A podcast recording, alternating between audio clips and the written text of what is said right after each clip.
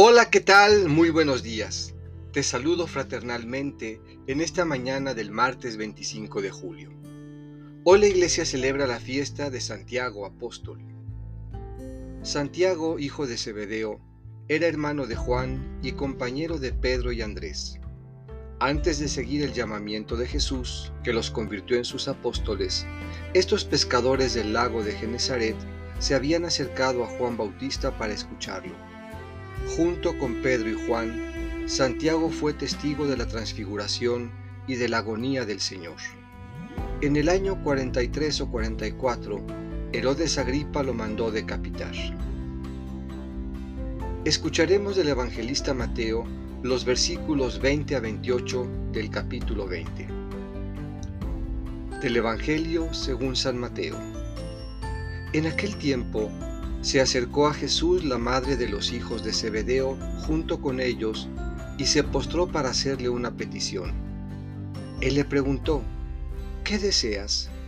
Ella le respondió, concédeme que estos dos hijos míos se sienten uno a tu derecha y el otro a tu izquierda en tu reino.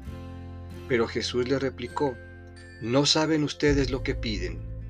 ¿Podrán beber el cáliz que yo he de beber? Ellos contestaron, sí podemos. Y él les dijo, beberán mi cáliz, pero eso de sentarse a mi derecha o a mi izquierda, no me toca a mí concederlo, es para quien mi Padre lo tiene reservado.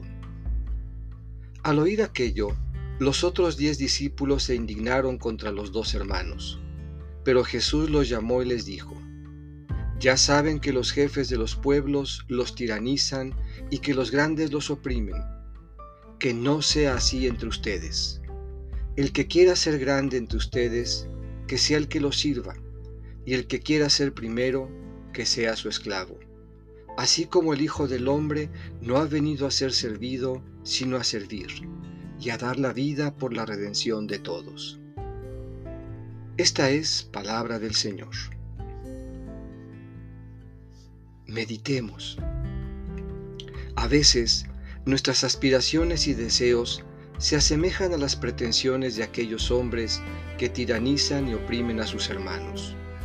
Un perfil así, de quien se hace llamar seguidor de Jesús, no empata con el Evangelio, ni con los criterios que el reino de Dios exige de cada uno. Que no sea así entre nosotros.